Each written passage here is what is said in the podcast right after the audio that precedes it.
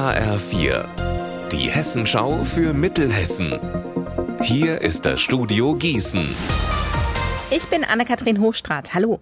Ziemlich große Unsicherheit gibt's gerade in Oberschmitten, einem Stadtteil von Nidda. Der amerikanische Mutterkonzern will die Papierfabrik hier abstoßen. Ob der Standort geschlossen oder verkauft werden soll, dazu gibt es noch keine Infos. Gut 200 Arbeitsplätze hängen am Standort. Für die Mitarbeitenden hier ein Schock. Es ist im Moment sind alle sehr frustriert. Man weiß nicht, wie es weitergeht.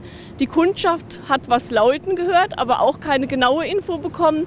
Dementsprechend bleiben die Aufträge aus. Es kommt kaum noch was rein. Also ich würde mir sehr wünschen und viele Kollegen sicher auch, dass unsere Firma uns etwas mehr einbindet in den Informationsfluss, der ja doch zustande kommen muss, wenn man eine Veränderung herbeiführt mit einem Unternehmen. Also das ist ja ein Traditionsunternehmen hier. Hier gibt es auch viele ältere Mitarbeiter und Mitarbeiterinnen.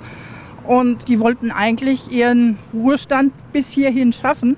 Und das ist halt jetzt alles fragwürdig. Und das Schlimmste ist, dass man keine Informationen bekommt. Jedes Jahr zum Sommer hin ist es das gleiche Problem. Die Krankenhäuser sind fast blutleer, weil Spender fehlen. Das kann die Versorgung von Patienten gefährden. Geht gar nicht, hat sich ein Medizinstudent der Marburger Philipps-Universität gedacht und den bundesweiten Wettbewerb Medis Spenden Blut organisiert. Infos von meiner Kollegin Alina Schaller. An allen möglichen Universitätskliniken in ganz Deutschland organisieren Teams Blutspendeaktionen und machen dafür dann auch selber Werbung.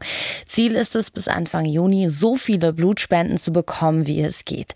Das Klinikum, das die meisten Blutbeutel einsackt, gewinnt neben Ruhm und Ehre auch einen Pokal. Aber na klar, in erster Linie geht es darum, dass es keine Blutnot gibt. Jeder, der will, kann zum Spenden gehen und sein lokales Klinikum unterstützen. In Mittelhessen machen zum Beispiel Gießen und Marburg mit. Und weil die Aktion so gut funktioniert, findet sie jetzt schon zum dritten Mal statt. Unser Wetter in Mittelhessen. Vom sonnigen Start heute Morgen ist nicht viel übrig geblieben. Die dicken Wolken bleiben jetzt erstmal. Immer wieder regnet es bei 16 Grad in Mengerskirchen und 19 Grad in Münzenberg. Auch heute Nacht regnet es. Morgen früh ist es dann trocken. Der Tag wird aber wieder wechselhaft. Es kann auch wieder regnen.